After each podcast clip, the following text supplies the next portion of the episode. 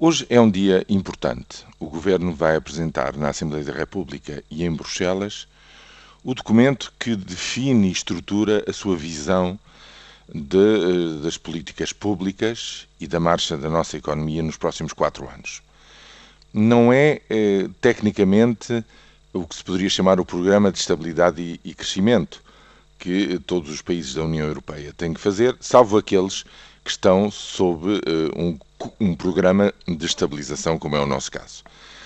Mas é eh, qualquer coisa de equivalente.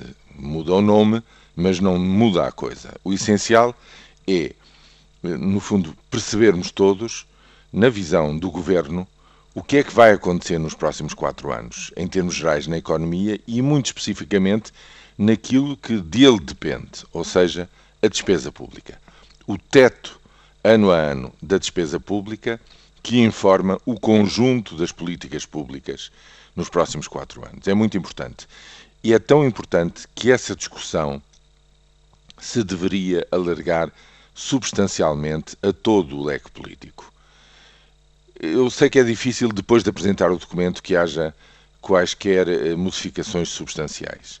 Mas era importante que, quando se fizer este debate na Assembleia da República, houvesse uma discussão genuína sobre as implicações destes números, porque estes números vão mexer fundamentalmente e de uma forma decisiva em todas as nossas vidas.